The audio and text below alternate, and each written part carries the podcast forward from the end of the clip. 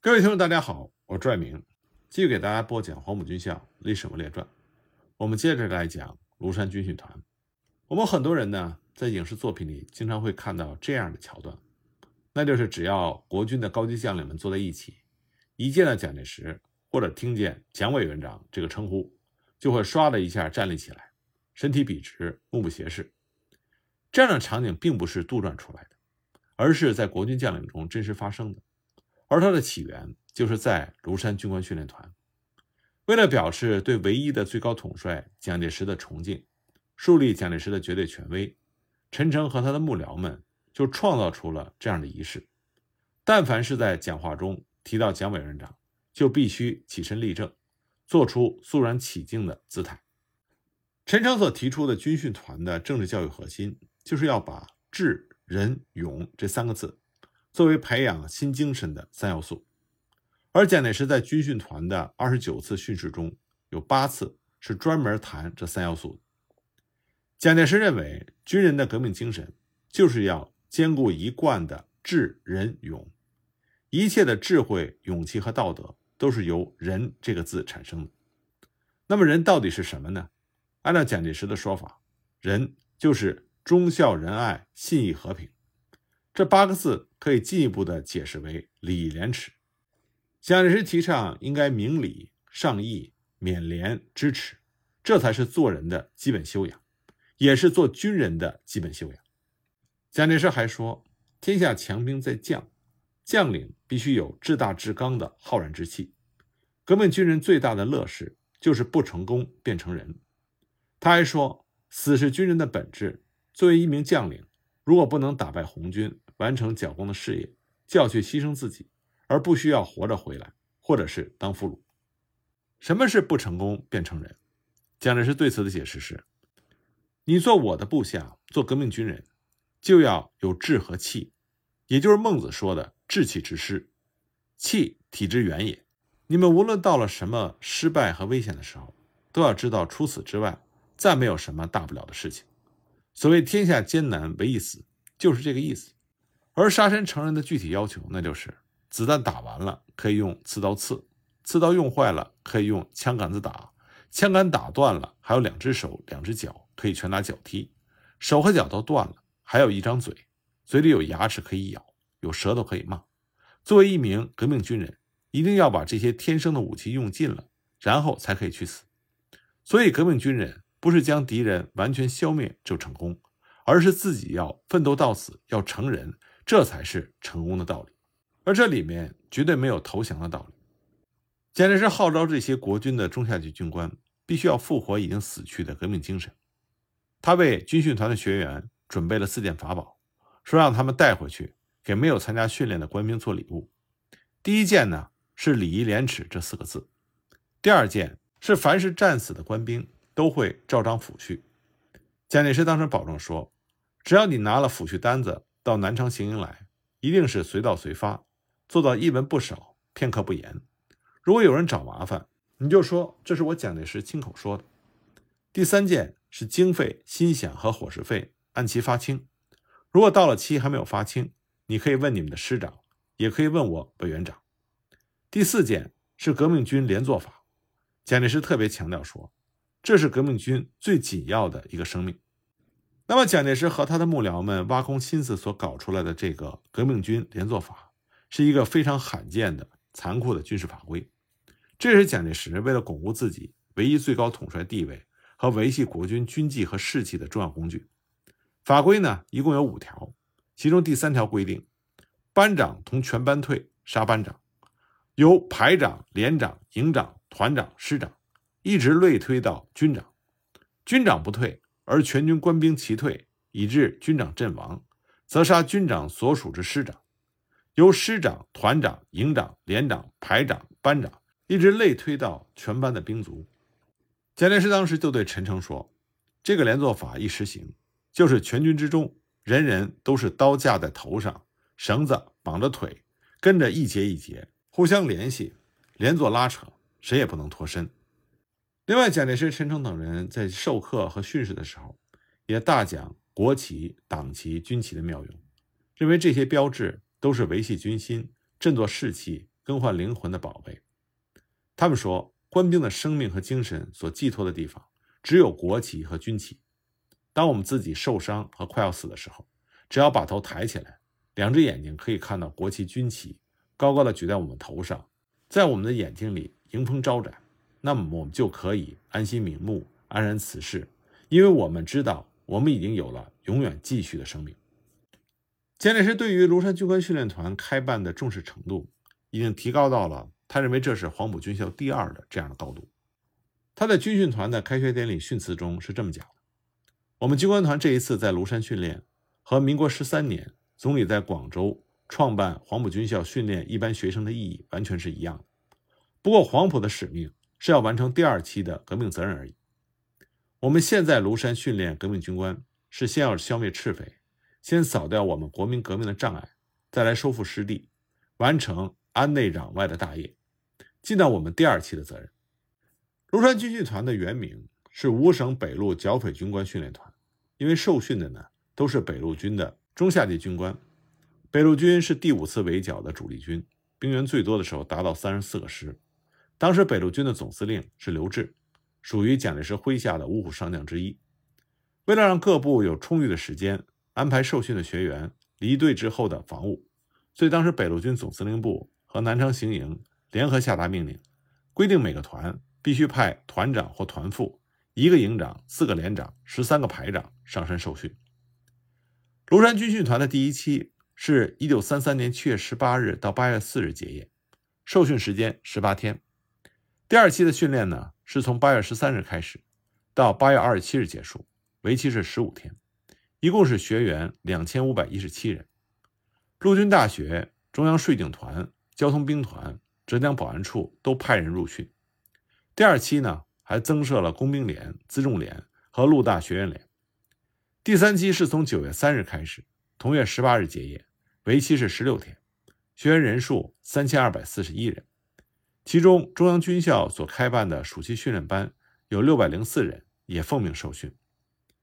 军官训练团前三期训练一共是学员七千五百九十八人。从籍贯上来看呢，主要是来自于南方的几个省，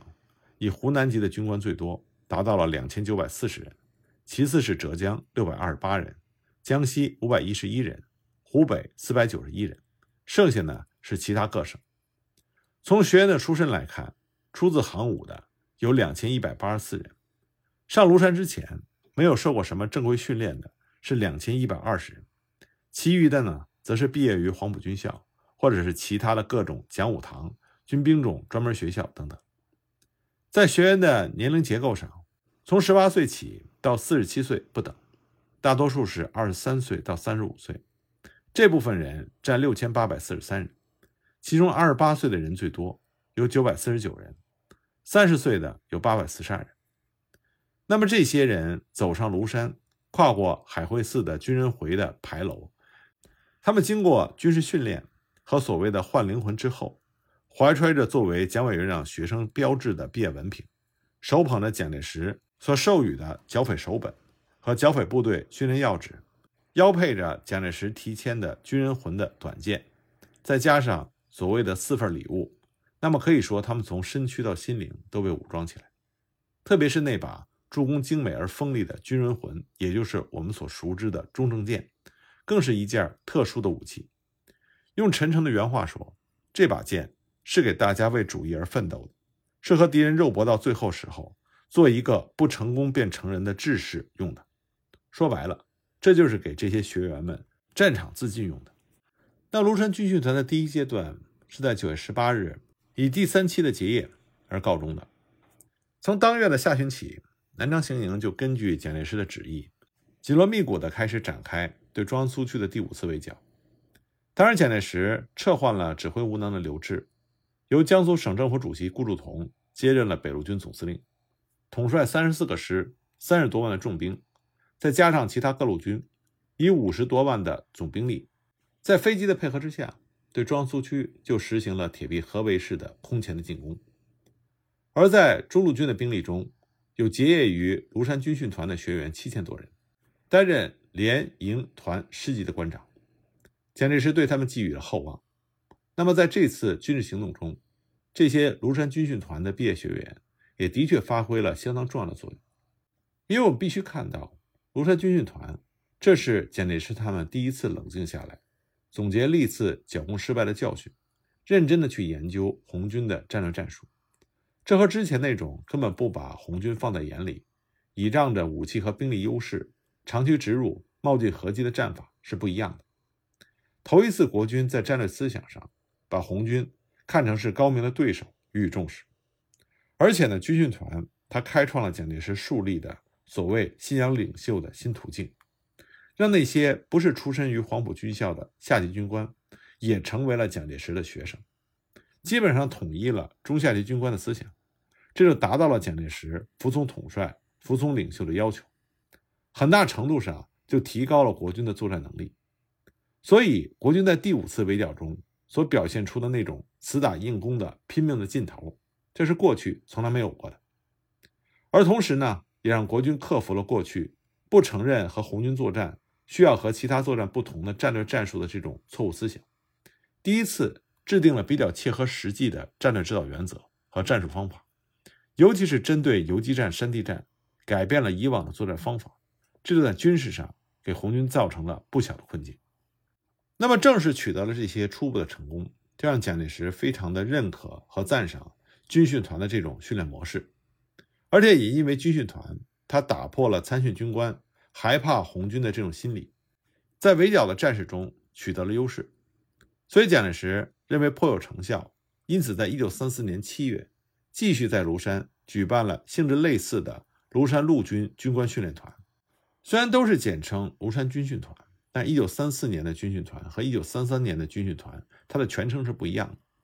的。1933年第一阶段的庐山军训团，它的全称是剿匪军训团，军训的对象呢主要是中下级军官。那么1934年，它的全称是庐山陆军军官训练团。这次受训的对象中，军官的级别扩大了很多。而且受训的范围也扩大了很多，因为这一次训练的目的和之前主要是针对剿共不同，是开始为未来中日之间有可能爆发的战争做准备。那么这个军训团的第二个阶段，就是以蒋介石自兼团长，不过实际的责任仍然是由担任副团长和教育长的陈诚来负责，而且在训练规模上更加扩大，由单纯的剿共训练扩大为整个的整军训练。这一次的庐山军训团筹备的比较早，早在一九三四年四月，陈诚就把军务交给罗卓英代理，然后亲自准备军训团的筹备工作。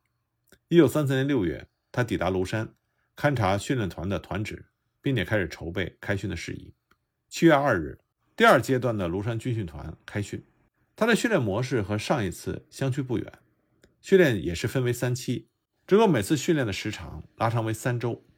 在招训的对象上，这一次庐山军训团要比上一次更加的广泛，它的招生范围扩及到了全国各军系的部队。蒋介石在第一期的开学典礼上就说：“此次开办军官团，是我们中华民国全国的军官集合在一个地方来受训练的第一回，意义何等重大！而且呢，招训的军官阶级也比上一次有了显著的提高，从中下级军官。”提高为全国各军校级以上的军官，在为时近三个月的训练里，参加受训的官长和学员达到了六千多人，受训单位近三百个，涵盖的省区除了蒙古、西藏、新疆和宁夏之外，遍及其他各省。一九三四年的庐山军训团团长呢，虽然已经由蒋介石自兼，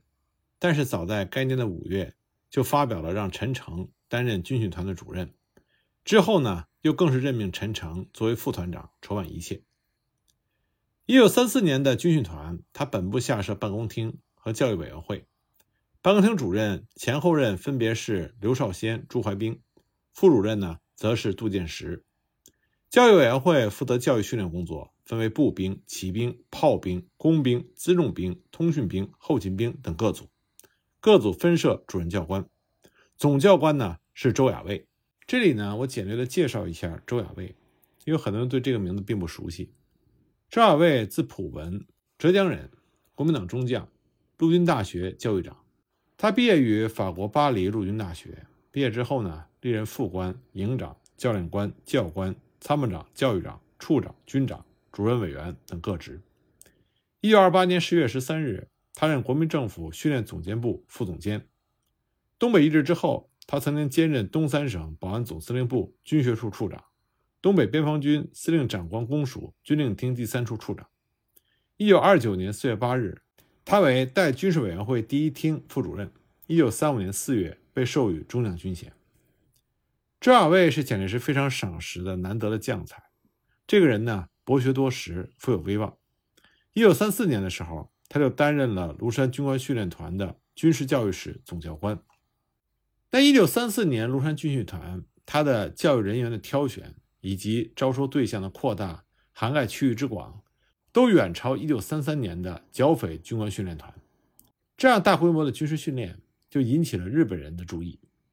日本人当时曾以三到五人一组，派出了若干侦察班，前往庐山刺探相关的训练情形。另外，一九三四年的庐山军训团，除了延续剿匪训练团设置的政治训练之外，还增加了党政训练部分。主持者呢是国民党内长期以来负责政治工作的贺中涵。这样的配置也表示了蒋介石逐渐将军事以外的元素纳入到军事训练工作当中，也有把训练对象由军事干部拓展到党政干部的意思。在两次庐山军官训练团之后。蒋介石对于举办这样的大型的训练团颇有心得，所以1935年的时候，他再次准备举办庐山暑期训练团，而且规模打算更为扩大。他想要纳入豫、鄂、皖、赣、闽、川六个省的县长和县政人员，但此后因为爆发了两广事变，再加上日本人在华北地区动作频频，所以在抽调军官轮训上产生了困难。再加上红军主力转向西南地区。蒋介石需要进驻四川亲自指挥，所以决定呢，把1935年的暑期训练团移到四川峨眉山，这就是峨眉山军官训练团。当时在峨眉山开办训练团，蒋介石除了方便的原因之外，另外他也考虑到日本进逼日紧，所以呢，要先行一步整顿西南，包括剿共安定秩序，以整备西南各省的建设，以备日后之需。另外呢，中央政府长期以来对于西南地区的控制相对薄弱，西南三省的地方部队也是缺乏教养，不足以担负剿匪以及将来抵御日本人的重任，因此才开办了峨眉军训团。当时峨眉山军训团以蒋介石为团长，时任四川省政府主席的刘湘为副团长，陈诚呢则是教育长。这样的人事配置主要是为了安抚刘湘，那么实际的团务工作还是落在了军训团老手。陈诚的身上，按照峨眉军训团原先的计划，训练方式大致和前两个阶段的庐山军训团相同，也是分三期轮训，每期训练时间一个月，预计在一九三五年八月起到十月底训练完毕。但后来呢，训练期间缩短为三周，第三期也因故停办。主要的集训对象，举办的两期也有所不同。第一期呢，调集了川黔两省上尉以上。上校以下、滇省少校以上、上校以下的军官受训。第二期呢，扩大了范围，以川滇黔剿匪部队的少校以上的军官为主，以及川黔的公安局、童子团、各校军事教官、中学以上的校长、各县的教育科和局长、四川县政训练班学员等等。峨眉山军训团的受训学员是以一二期合并计算，大约是五千人左右。另外值得一提的是，无论是庐山军官训练团还是峨眉山军官训练团，蒋介石呢都极为推崇中国传统的武德思想和实践。蒋介石对于求知和修养的办法是极为推崇王阳明的学说的。所谓的个人修养，按照蒋介石的说法，可以用中国传统道德文化来概括。而在军训团的训练上，蒋介石更是提出了“中国魂”这个词。表示军训团的目的就是要恢复国家的灵魂，也就是恢复历史文化和民族固有的美德。他认为中国魂就是三民主义，而三民主义的基本精神就是忠孝仁爱信义和平这八德。而要达成八德的手段，就必须要从礼义廉耻入手。在训话中，蒋介石甚至说：“有了武德，就不必靠武器。”有了武德，就可以发挥出一种超绝的精神的力量，而有了这种精神力量，就可以胜过所有外在器物而战胜敌人。不过，作为训练团主要负责人的陈诚，在重视道德修养这方面呢，则和蒋介石在认识上有着很大的不同。陈诚从实际出发，认为当时中国的军队里文盲是具有一定数量的，所以了解所谓的军人魂或者是武德这样比较抽象的概念是属于少数。陈诚曾经公开的表示说，部队长官对士兵训话，士兵能够真正领会的人只是少数人，但是长官问到懂不懂的时候，士兵一定是全体教懂。在陈诚看来，当时盲从是中国民众的一个典型的特点。那么他认为军队的官长就应该利用这种盲从心理，将士兵们引导到革命事业上去。但如何引导呢？以陈诚的做法来看，主要还是通过简单易懂的生活细节。来代替所谓的德行教育，他更加重视学员们在军训团的日常生活中的实践，进而延伸到治军带兵和战术的运用上。陈诚当时就说：“对于怎样修养高尚的人格以及做人道理，我们的团长已经讲得非常的详细和明确。我们每天所做的稍息、立正、集合、解散这些小动作，都可以锻炼我们的身体。除了锻炼自身的体魄之外，陈诚更是希望受训的军官们能够以健康的身体作为基础，对于所受的训练和任务，能够以吃苦耐劳的心态去面对。不管事情的难易，都应该能够忍耐，做到不畏难、不避危险，任劳任怨、埋头苦干，这样才能做出惊天动地的事业来。针对训练的不纯熟，也要做到勤能补拙，以多于他人的时间加紧训练。陈诚说：“人家寻常一天做八个小时。”我们就要做十个小时，以至十二个小时。简单来说，陈诚提出的要求就是国军的军官在生活中必须无时不刻地进行自我锻炼，同时他麾下的部队自然也就分秒必争地实行训练。那么，蒋介石和陈诚他们所举办的庐山军官训练团和峨眉山军官训练团，它的成效如何？对于国军的影响又怎么样呢？关于这方面的情况，我们下一集再继续给大家讲。